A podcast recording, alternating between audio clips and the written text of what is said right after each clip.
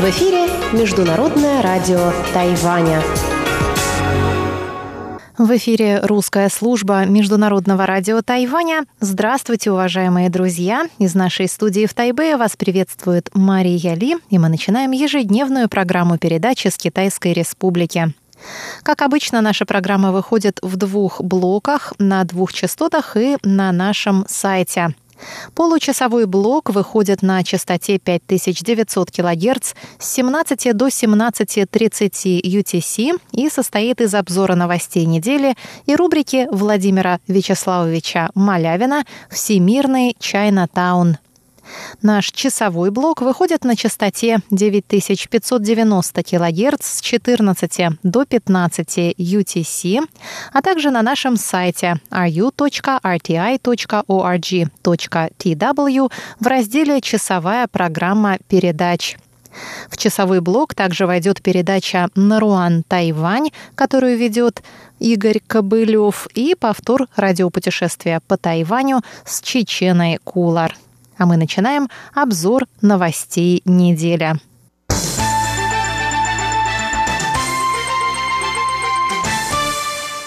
Правящая демократическая прогрессивная партия провела 9 декабря мероприятие в честь 40-летней годовщины трагического гаусюнского инцидента или дела журнала «Формоза». В мероприятии приняли участие бывший председатель исполнительного юаня Лай Цинде, генеральный секретарь президентской канцелярии Чен Дюй и участник событий 40-летней давности Яо Дявэнь. Лай Цинде напомнил, что 10 декабря 1979 года противники тогдашней власти вышли на улицы с протестом против авторитарного правления Гаминдана и потребовали отмены военного положения и запрета деятельности других политических партий. В результате кровавого столкновения демонстрантов и полиции погибли десятки людей, а восемь главных заговорщиков предстали перед военным судом и получили суровые приговоры. Лай Тинде сказал, что участники гаусюнского инцидента и их адвокаты впоследствии принимали активное участие в государственном управлении. После заступления на пост президента Цай Янвэнь инициировала реализацию правосудия переходного периода, в рамках которого были сняты обвинения почти с 6 тысяч жертв политических репрессий. Лай Тинде добавил, что 40 лет назад было положено начало демократическому движению на Тайване. Мы должны ценить демократию, которая досталась нам нелегко, в особенности в условиях давления со стороны Китая и эскалации гонконгских событий. Мы должны объединиться и встать на защиту суверенитета и демократии и не позволить таким печальным событиям, как Гаусюнский инцидент, инцидент 28 февраля и белый террор повториться на Тайване. Генеральный секретарь президентской канцелярии Чен Цзюй, ставшая жертвой репрессий после гаусюнского инцидента, поблагодарила всех защитников, которые встали на сторону участников инцидента во время судов. Она сказала, что гаусюнский инцидент был лишь началом, и в будущем Тайвань еще ожидает множество вызовов. Участник гаусюнского инцидента, политик Яо Дявэнь, рассказал, что 40 лет назад участники инцидента требовали отмены военного положения предложение переизбрания парламента и внесения поправок в Конституцию. Он подчеркнул, что участники протеста в Гаусюне хотели добиться выполнения своих требований мирным путем. Американская газета The New York Times сообщила 8 декабря о том, что более 200 участников протеста в Гонконге сбежали на Тайвань из-за недоверия к гонконгским судам. Журналисты американского издания посчитали число перебравшихся на Тайвань гонконгцев, основываясь на данных адвокатов и других людей, помогавших протестующим уехать из Гонконга. Адвокаты добавили, что после столкновений с полицией на территории гонконгских вузов на Тайвань прибыло несколько десятков студентов. Они боятся, что суды в Гонконге вынесут несправедливые приговоры. Журналисты выяснили, что гонконгским демонстрантам помогают добровольцы. Кто-то предоставляет им убежище, кто-то покупает билеты на самолет, а кто-то помогает добраться до аэропорта. Также сообщается о рыбаке, который за вознаграждение в размере 10 тысяч долларов США переправляет участников протестов по морю на Тайвань. Государственная телекоммуникационная комиссия Тайваня объявила во вторник о начале приема заявок на получение лицензий на использование мобильных сетей пятого поколения 5G. Заявки рассматриваются в течение приблизительно двух недель. Председатель комиссии Чен Яусян сказал по этому поводу, что технологии 5G изменят нашу жизнь, так как они в разы эффективнее, чем 4G. Их можно использовать в области интернета вещей, телематики и приложений искусственного интеллекта. Тайвань станет одной из первых в мире стран широкого распространения сетей 5G уже к середине следующего года. В настоящее время мировым лидером по лицензированию 5G является Южная Корея. Там сети используют около 5 миллионов человек. Япония использует технологии 5G при трансляции Олимпийских игр в Токио. Китай начал коммерческое использование 5G в ноябре, а на Тайване это станет возможным во второй половине 2020 года. Чень добавил, что его ведомство будет мониторить безопасность сетей 5G. Для получения лицензии необходимо представить план по предотвращению угрозы безопасности, который компаниям придется выполнять во избежание штрафов и прочих карательных мер. Германия поддерживает принцип одного Китая, но намерена расширять связи с Тайванем, заявила в понедельник директор Департамента Министерства иностранных дел Германии по делам Азиатско-Тихоокеанского региона Петра Зигмунд на парламентских слушаниях. Таким образом, представитель Министерства иностранных дел отвергла петицию об установлении Германии дипломатических отношений с Китайской республикой на Тайване. Петра Зигмунд напомнила законодателям, что Германия и Китайская Народная Республика установили дипломатические отношения в 1972 году и, придерживаясь принципа одного Китая, Германия исключает возможность установления дипломатических связей с Тайванем. Ранее в парламент поступила петиция, инициированная Майклом Кройцбергом и призывающая власти Германии к установлению дипломатических связей с Тайванем. Петиция собрала более 50 тысяч голосов, что обязывает правительство Германии к ее официальному рассмотрению. В понедельник парламентский комитет провел слушания, в которых приняли участие представители Министерства иностранных дел. Теперь комитету предстоит принять решение об отправке петиции на обсуждение парламентской сессии.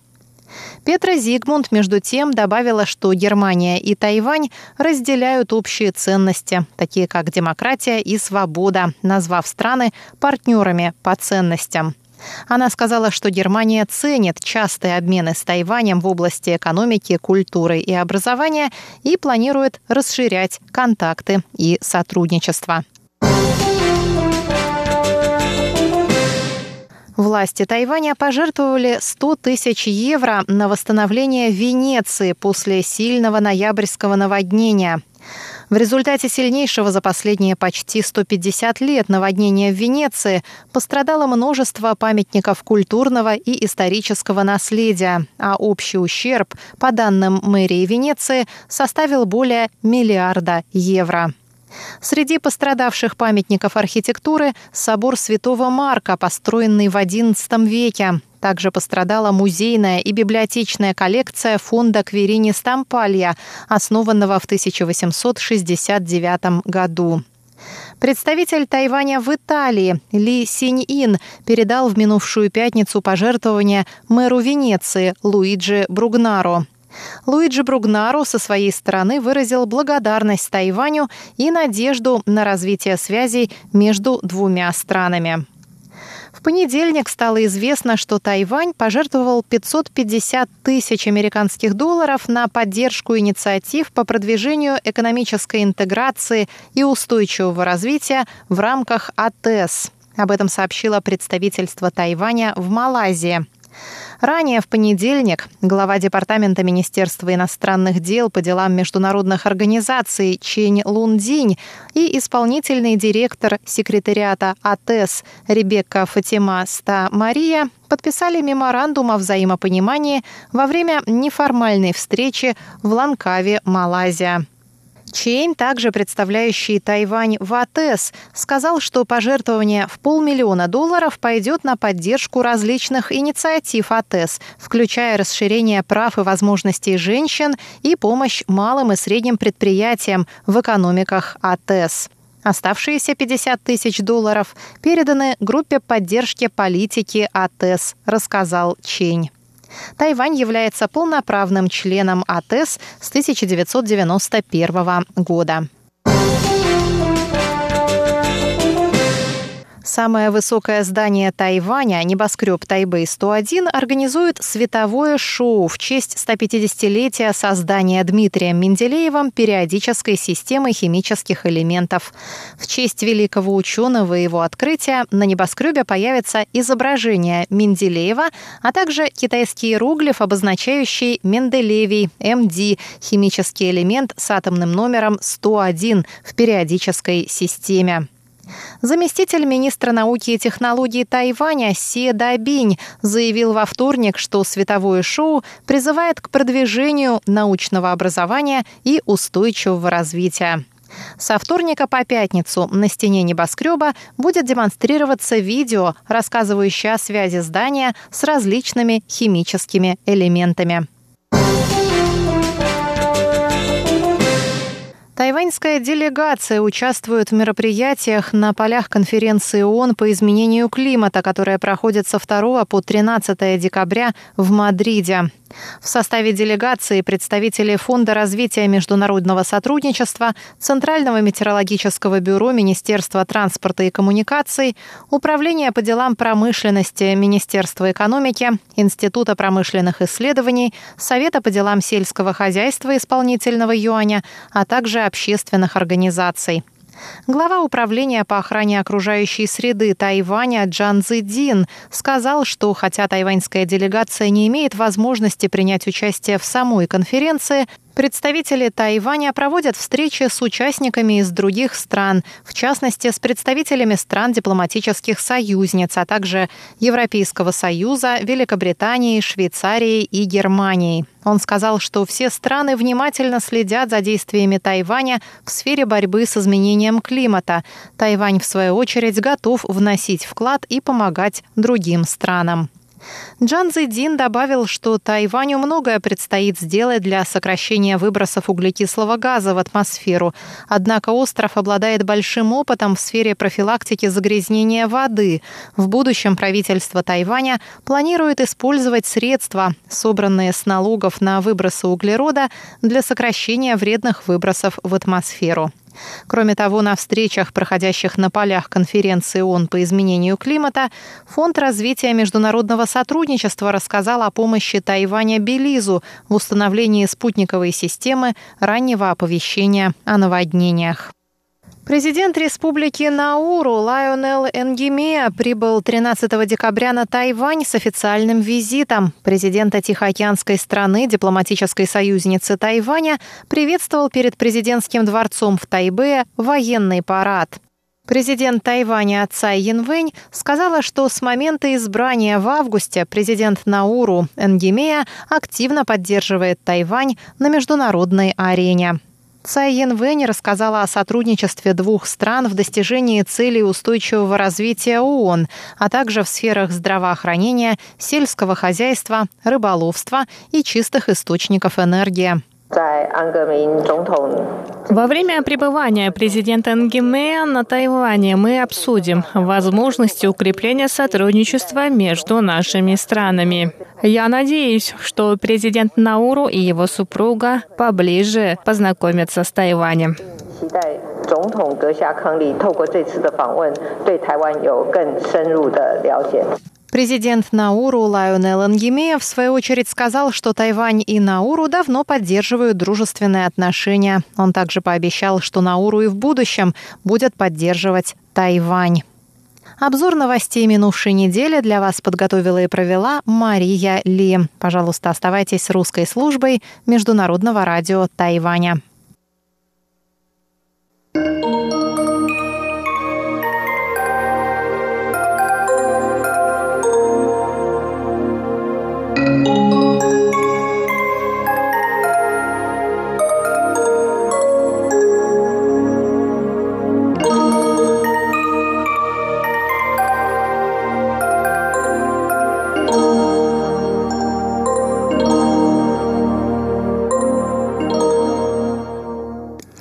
Говорит Международное радио Тайваня. Здравствуйте, дорогие радиослушатели. В эфире передача «Всемирный Чайна-таун». У микрофона Владимир Малявин. Сегодня, дорогие друзья, я продолжу знакомить вас с мнением о перспективах русско-китайских отношений и месте России и Китая в новой конфигурации, геополитической конфигурации Восточной Азии, известного отечественного востоковеда-историка Виктора Ларина, который долгое время возглавлял Дальневосточное отделение Российской Академии Наук. Говоря о современном э, политическом положении на Дальнем Востоке, Виктор Ларин подчеркивает, что сегодня, как и прежде, основой международных отношений в этом регионе остаются двусторонние связи между государствами. И при этом главной тенденцией становится растущая самостоятельность региональных деятелей, которые ориентируются в первую очередь на свои национальные интересы. Что касается отношений между Америкой и КНР, то их глубочайшая экономическая взаимозависимость, а также неуверенность в гарантированной победе в случае прямой конфронтации заставляют американцев осторожничать. Пекин со своей стороны ведет себя как разрастающаяся империя в отношении империи в стадии упадка – Диаметрально противоположные взгляды Пекина и Вашингтона на мировое устройство и управление, по мнению Виктора Ларина, являются главным препятствием к тому, чтобы две столицы договорились о разделении ответственности за будущее планеты. А они способны лишь ограниченно сотрудничать в отдельных сферах. Но США не воспримут китайскую модель многополярного мира – а Китай не согласится на сохранение американского доминирования. Отношения Китая с Японией, Южной Кореей, странами Юго-Восточной Азии выстраиваются на платформе из сложнейшей комбинации экономических интересов, цивилизационных аллюзий, исторических обид, военно-политических и бюрократических расчетов, реальных и призрачных ценностей и личностных предпочтений. Стратегическая неопределенность сохраняется на Корейском полуострове. Пхеньян – понатаревший в том, как провоцировать и сталкивать лбами своих противников, продолжает стравливать Китай и Соединенные Штаты – пытаясь вовлечь в игры России. Э, Южная Корея пока дистанцируется от антироссийских санкций. Новая северная политика южнокорейского президента еще не обрела ясные формы, но ставит южную часть Тихоокеанской э, России в центр краткосрочной стратегии по объединению Кореи путем вовлечения Севера в совместные экономические проекты. Пекин – продолжает терпеть своего ненадежного союзника КН, КНДР, без сомнения выработал несколько сценариев действия на Корейском полуострове. Ни один из них не предполагает американского доминирования в регионе, но каждый учитывает глобальные последствия конфликта. Япония, расставшись с надеждами на региональное лидерство и не будучи уверена в том, что Америка всегда придет ей на помощь в соперничестве с Китаем, не скрывает желания вырваться из-под плотной опеки Вашингтона, надеется выстоять в жесточайшей экономической конкуренции с КНР и разорвать путы экономически глобальной, но политически региональной державы. Для России по объективным причинам главным партнером в регионе является Китай. Еще осенью 2010 года руководитель России и КНР практически в унисон заговорили о новой главе или новом старте межгосударственных отношений. Вы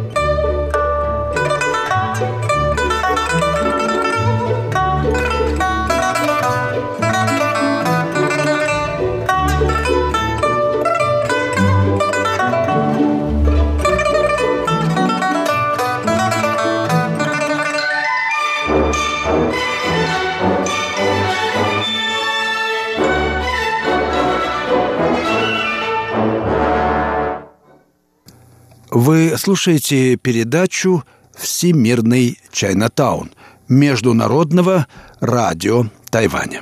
Передачу ведет Владимир Малявин. Э, сегодня я знакомлю вас с мнением о перспективах российско-китайских отношений и геополитической конфигурации Восточной Азии известного отечественного востоковеда Виктора Ларина, который живет и работает во Владивостоке и знает о восточноазиатских делах не понаслышке. Итак, что же ожидает Россию в, на Дальнем Востоке или на в Северной Евразии или в Азиатско-Тихоокеанском регионе? Так по-разному называют один и тот же регион. Известно, что для России главным партнером является Китай.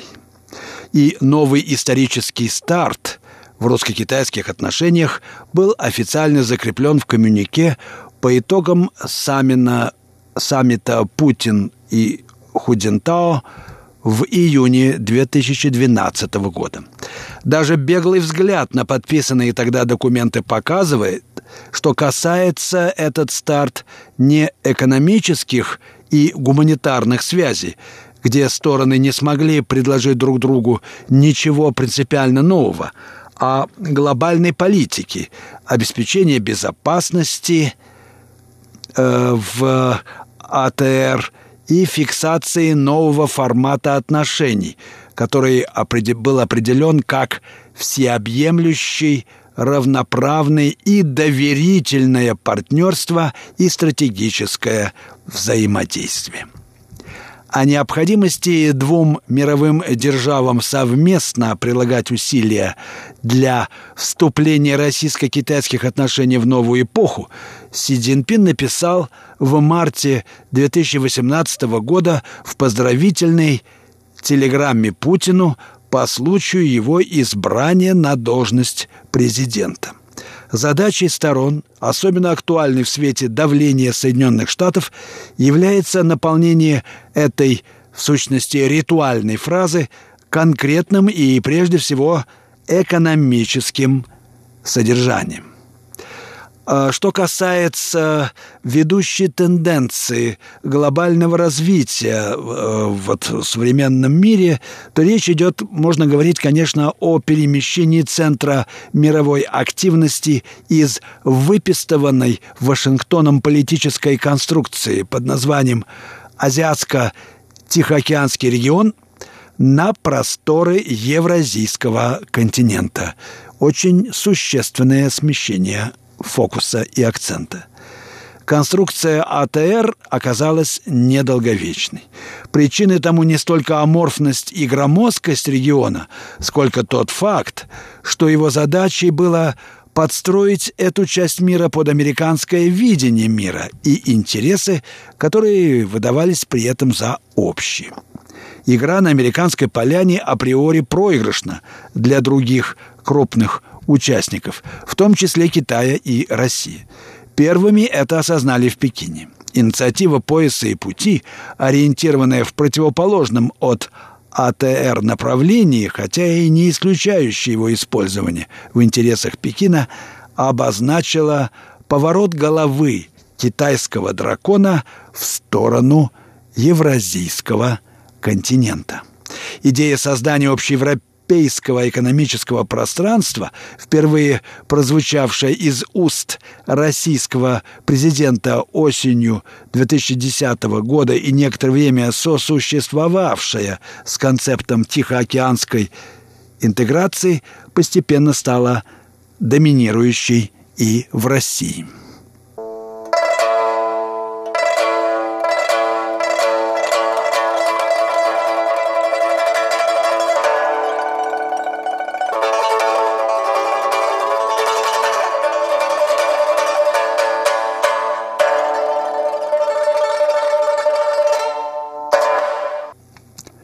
Вы слушаете Международное радио Тайваня, передачу «Всемирный Чайнатаун». Передачу ведет Владимир Малявин. В сегодняшней передаче я знакомлю вас с взглядами отечественного высоковеда, китаеведа Виктора Ларина, жителя Владивостока, на перспективы создания нового европейс... евразийского э, сообщества – или Союза, как он уже фигуре существует в значительной мере в, в, в границах бывшего СССР. Итак, что можно сказать об идее формирования единого экономического пространства в Евразии? Идея эта, считает Виктор Ларин, остается сомнительной, хотя теоретически возможной перспективой. Хотя предложенная президентом России идея переживает пик популярности среди российской бюрократии, наивно надеяться, что политика регионализма и экономическая интеграция сами по себе объединят и примирят страны, народы, культуры и цивилизации Евразии, заставят их одолеть веками накопившееся недоверие, обиды, противоречия. Политическая, экономическая и культурная мозаика на континенте слишком сложна, чтобы предполагать возможность такого объединения в обозримом будущем. Перенос геополитических акцентов с Тихого океана на Евразию автоматически снижает значение Северо-Восточной Азии как региона. Тем более, что ожидания, связанные с ним, не оправдались он не стал локомотивом мирового экономического развития. Международная экономическая интеграция в Северо-Восточной Азии, о которой мечтали последние три десятилетия и которая предполагала мощную синергию развития региона на основе объединения японских капиталов, южнокорейского менеджмента, китайской и северокитайской рабочей силы и российских природных ресурсов – не состоялось. Слишком велики и непреодолимы политические, исторические, культурные и психологические барьеры. На сегодняшний день неприятие ядерной и ракетной программ КНДР фактически является единственным стимулом для тесного взаимодействия государств региона, оставаясь в то же время главным и непреодолимым барьером для их экономической интеграции. Реальностью Северо-Восточной Азии стали не экономическое взаимопроникновение, а наращивание военной мощи, рост государственного национализма и настойчивости в отставании, в отстаивании национальных интересов. Главная опасность заключается в том, что экономическая повестка в этом регионе уходит на второй план.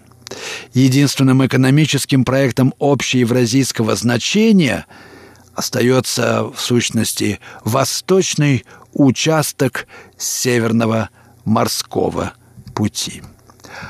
Япония и Южная Корея – остаются в большей степени тихоокеанскими, чем евразийскими державами. Но это и в еще большей степени, добавлю от себя, относится к Тайваню. Японский премьер Синдзо Абе по-прежнему привержен идеям тихоокеанской интеграции и продвигает стратегию открытой и свободной Индо-Пацифики. Новая северная политика президента Республики Корея Мун Дже Ина, в фокусе которой северные страны континента от России и Монголии до Восточной Европы и Кавказа находятся в стадии теоретического осмысления. Администрация Дональда Трампа слишком озабочена внутренними проблемами Америки и не страдает альтруизмом, чтобы предлагать своим союзникам в Азии привлекательную для них повестку дня. В результате переговоры Восточной Евразии в концепте единого евразийского пространства выглядят туманно.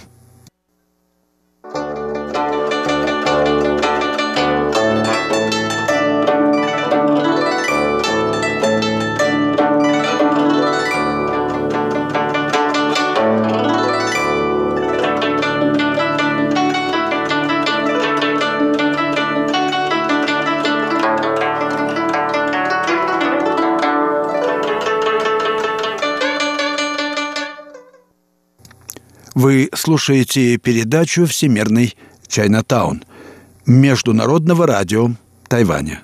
Передачу ведет Владимир Малявин. Я продолжаю э, разговор о э, геополитике и экономическом сотрудничестве в регионе Северо-Восточной Азии по материалам э, э, работ известного отечественного востоковеда Виктора Ларина – что можно сказать о месте России в этих процессах? Сама по себе смена геополитических приоритетов Кремля закономерна, отмечает Ларин. За годы самостоятельного существования Россия дважды пыталась встроиться в крайне аморфные образования с одним очевидным лидером США. В 90-е годы это был западный мир. В первые десятилетия двухтысячных – Азиатско-Тихоокеанский регион. Оба раза не получилось, и притом по совершенно объективным причинам. Размеры России, ее история, независимый характер и так далее не по определению не позволяют России куда-то интегрироваться. Она способна и должна сама выступать в роли интегратора, что и пытается делать на евразийском континенте. Тем же самым занимается сегодня Пекин, воплощая в жизнь идеи пояса и пути. Обращение Китая и России к континентальной Евразии – закономерное явление, обусловленное совокупностью экономических и политических факторов. Во-первых, главные угрозы развитию, суверенитету и безопасности обоих государств проистекают именно с евразийского континента. К южноевразийской дуге нестабильности, протянувшейся от Корейского полуострова до Украины, может добавиться северное, возникновение которой обусловлено разворачивающейся борьбой за Арктику. Во-вторых, именно на этот регион почти на 90% завязаны экономические интересы России и более чем на 60% Китая. В-третьих, Россия и Китай имеют богатый опыт собирания вокруг себя стран и народов, основанный на понимании важности обеспечения безопасности по периметру границ. Российские и китайские интеграционные проекты конкурируют – Пока китайская идея пояса и пути более жизнеспособна, она притягивает к себе все больше и больше заинтересованных государств. И не только благодаря существенным финансовым влияниям, но и потому, что предлагает привлекательные перспективы. Решение Москвы и Пекина о сопряжении двух интеграционных евразийских инициатив, фактическое согласие руководства двух государств работать тандемом в строительстве комфортной для себя Евразии стало закономерным результатом осознания ими не только общности интересов, но и ответственности за судьбу континента, целенаправленно ввергаемого в пучину войн и конфликтов.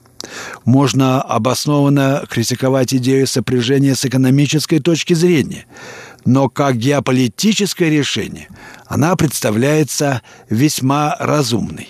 А в современной ситуации критического обострения отношений не только России, но и Китая с Западом даже, можно сказать, единственно верной. Вы слушали передачу «Всемирная Чайна-таун». Ее подготовил Владимир Малявин. На этом я прощаюсь с вами, дорогие друзья. Всего вам доброго. До следующих встреч.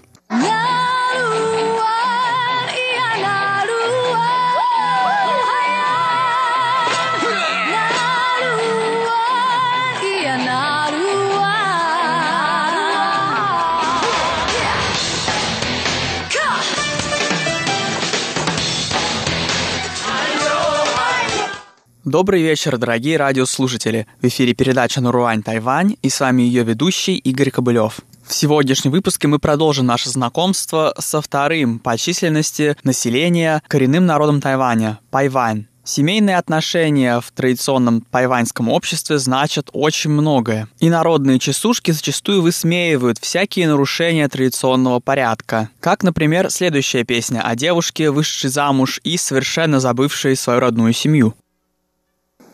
咿呀啊哎哎啦。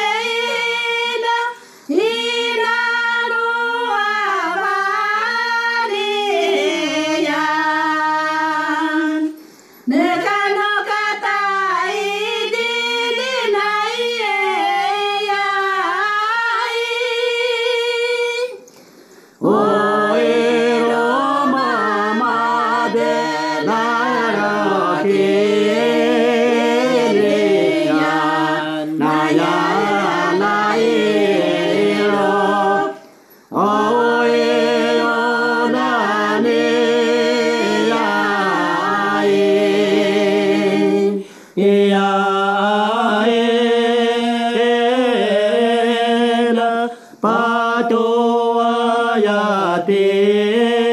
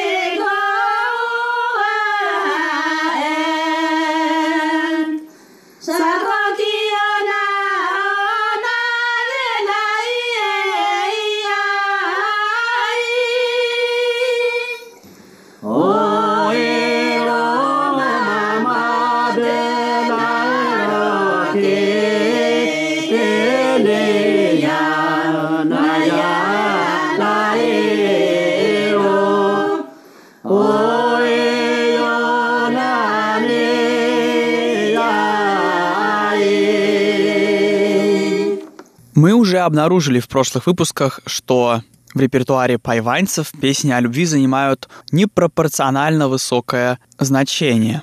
О любви пайваньцы поют в любое время года и за любым занятием. Так, например, следующая песня поется во время собирания урожая проса, которое растет в горах. За этим занятием пайваньцы и вспоминают о своих любимых. navadal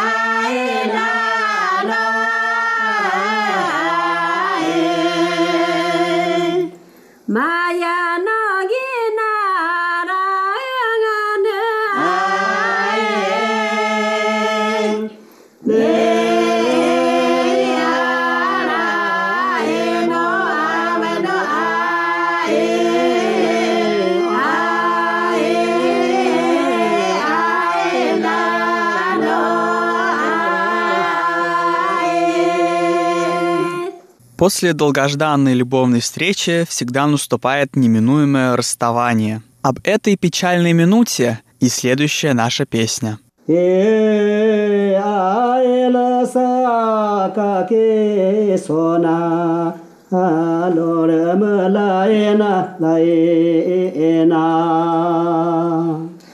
La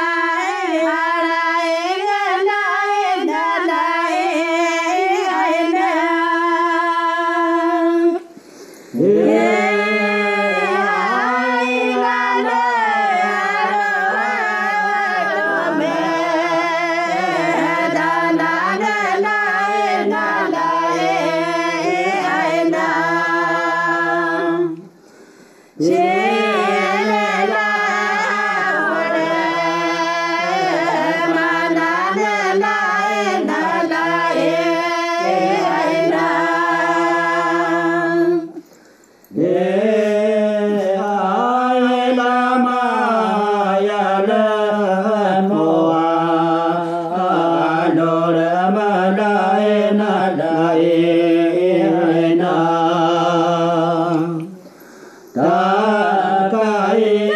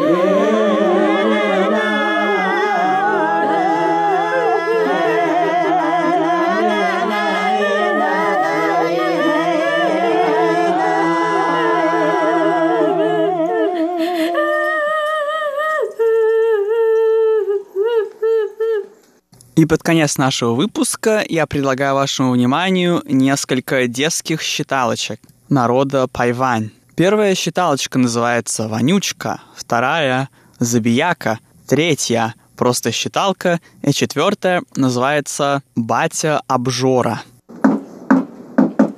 Ди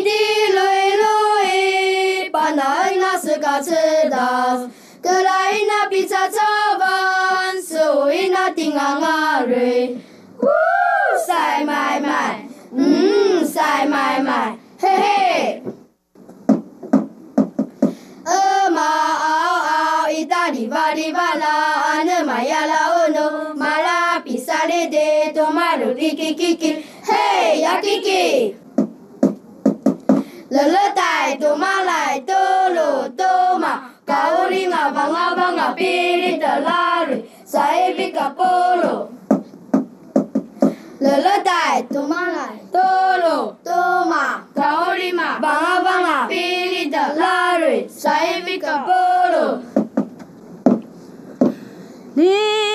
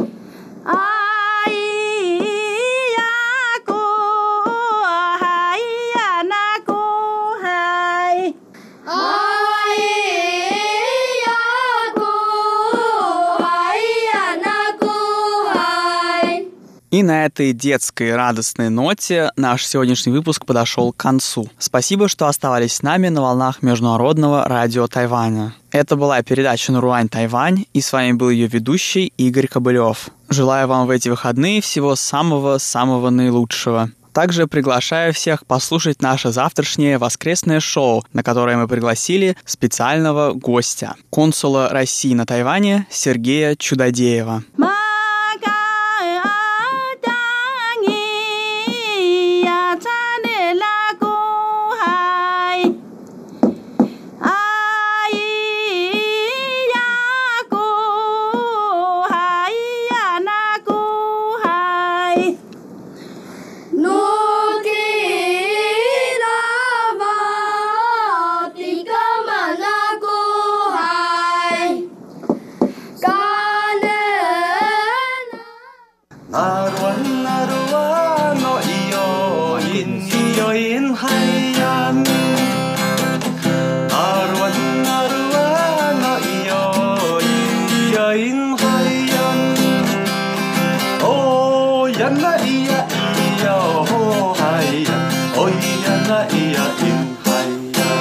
Здравствуйте, дорогие друзья! Вы слушаете передачу «Радио путешествие по Тайваню» в студию микрофона Чечена Кулар. На протяжении последнего месяца мы с вами слушали интереснейшую беседу с Павлом Кущенко, который побывал на Тайване в октябре по приглашению администрации города Тайбэя. Павел нам рассказал о тайваньской кухне, о двухэтажных туристических автобусах, с владельцем которых он познакомился совершенно случайно, а также о самой неизвестной известной тайваньской песне, название которой переводится как «Пьяная песня старейшин». Ее исполнили семейная пара Дэйфан и Игай Дуана, китайские имена которых Го Иннань и Го Сё Чжу. Это семейная пара исполнительный коренного народа Тайваня, народа Амис. А запись их песни легла в основу очень популярной в 90-х годах композиции группы Enigma под названием Return to Innocence, то есть возвращение к невинности. В конце прошлого выпуска я задала Павлу вопрос, как же он собирается продвигать Тайвань в России на российском туристическом рынке, и он нам рассказал, что будет создан специальный веб-сайт. А сегодня давайте послушаем продолжение и окончание этой беседы с Павлом Кущенко.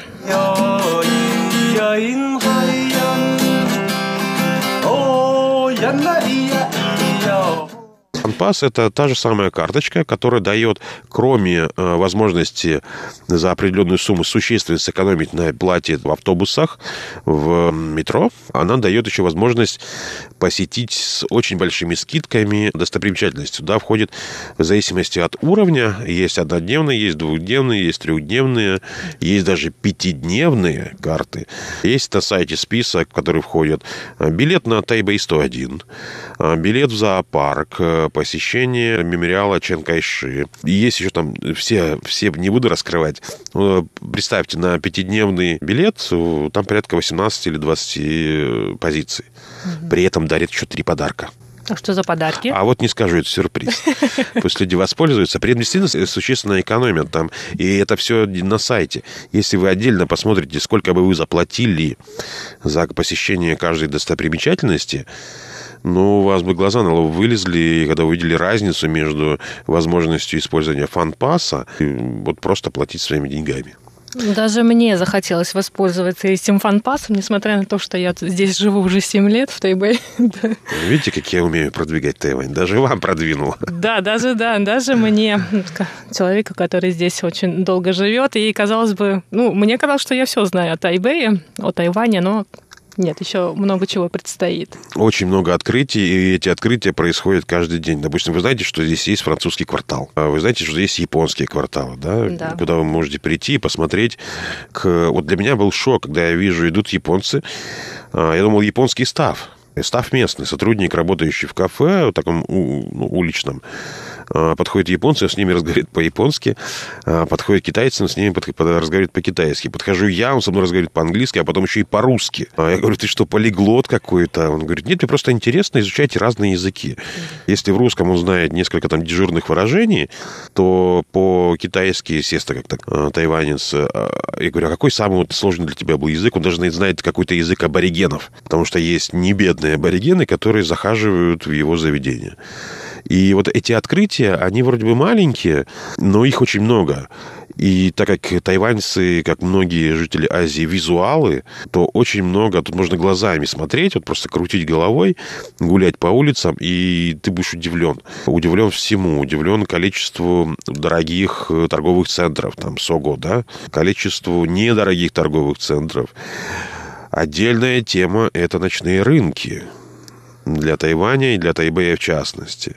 Обожают я был в этот раз за эту поездку на трех. Я был на самом, в кавычках, туристическом, ну, действительно ориентированный на туристов, Шилин. Шилин да. А, я был в Жаоха, который тоже очень популярен, но самый мой любимый это Нинся.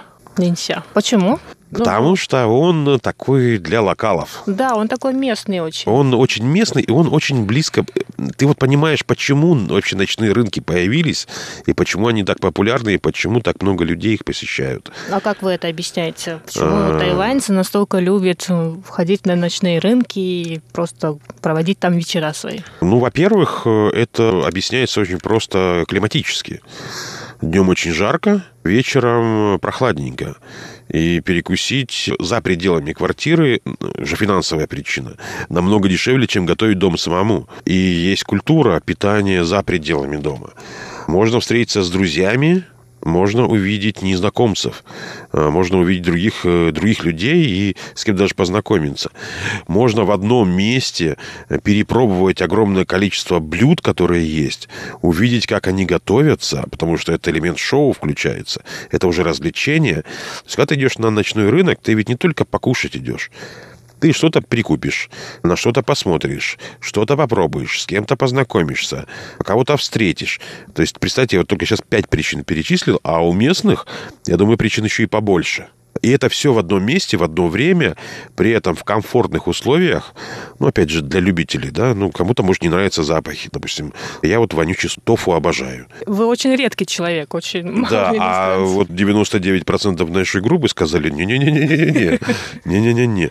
Я могу есть куриные лапы, куриные головы, я могу есть голубей, потому что я вообще, в принципе, ем все. Потому что я считаю, что через кухню, через блюдо можно попытаться хотя бы немного понять культуру. И когда меня в разных азиатских странах, в том числе включая разные регионы, ну, для меня там Китая, Тайвань, что Макао, Аумэнь, что Сянган, Гонконг, Сянган, что континентальный Китай. Меня спрашивают, везде есть знакомые. Когда мы куда-то идем покушать, мне говорят, что ты будешь кушать? Что бы ты хотел покушать? Я говорю, у меня очень простой запрос. Вот что вы сами местные, локалы, будете кушать, что вы обычно кушаете, когда вы с друзьями своими местными же встречаетесь, вот то и будем кушать. Что ты будешь пить? Вот что вы пьете, то я и буду пить. И когда здесь была очень комичная ситуация, мы были на второй день, пошли в ресторан и спрашивают, какой напиток кто будет пить, я говорю, Гао Лёнзю. Меня просто вылупили глаза местные организаторы. Говорят, мы столько групп привозили. Первый человек, который вообще знает, что это такое, они спрашивают, а какую тебе? Я говорю, ну, конечно же, 58-градусную. Гаулянтио – это Гауляновый алкоголь. алкогольный, крепкий алкогольный напиток. Нет же ограничений, да, поэтому не сочтут за рекламу алкоголя? Нет, да? Нет, это очень известно. Вам подали какой гаулян? Диньменский? Это самый да, известный, да, самый хороший гаулян. Более того, я под впечатлением, ну, это не первый раз я его попробовал, я под впечатлением разыскал историю изготовления, она тоже очень интересная. И тоже публиковал у себя в Фейсбуке. Если будет интересно, можно найти в поиске Павел Кущенко и посмотреть. У меня есть отдельный пост на эту тему. На самом деле, да, если кому будет интересно, я советую тоже подписаться на Павла в Фейсбуке, и давай, может быть, друзья, если у него еще там есть. Пока места. еще есть, пока еще есть, да. Для друзей. У него очень интересные посты, и про Тайвань, и вообще про все бывает. И у меня вот еще один вопрос. В прошлом году ваша группа приезжала и путешествовала по всему острову. Да, по всему острову. А в этом году, получается, только, только Тайбэй. Только Тайбэй. В чем разница и почему так получилось? Потому что разные организации нас приглашали. Там приглашало бюро туризма, здесь приглашал, собственно, город. И предвосхищая ваш второй, последний вопрос, в чем разница между первой и второй поездкой, я скажу, что э, разница одновременно и огромная, потому что там остров, здесь город, и в то же время разницы никакой, потому что что там был миллиард открытий для нас, что здесь был миллиард открытий для меня лично и для других участников группы. И, но я, самое главное, что я все больше и больше и больше влюбляюсь в Тайвань. Но я очень надеюсь, что эта любовь еще продлится, и вы приедете Спасибо. к нам еще снова и снова и снова. Мы будем работать над этим. Будем стараться приезжать сюда почаще. Ну и тогда к нам на интервью тоже обязательно. А, обязательно. Большое спасибо. Итак, сегодняшнее интервью с Павлом Кущенко подходит к концу. Оставайтесь с нами на волнах.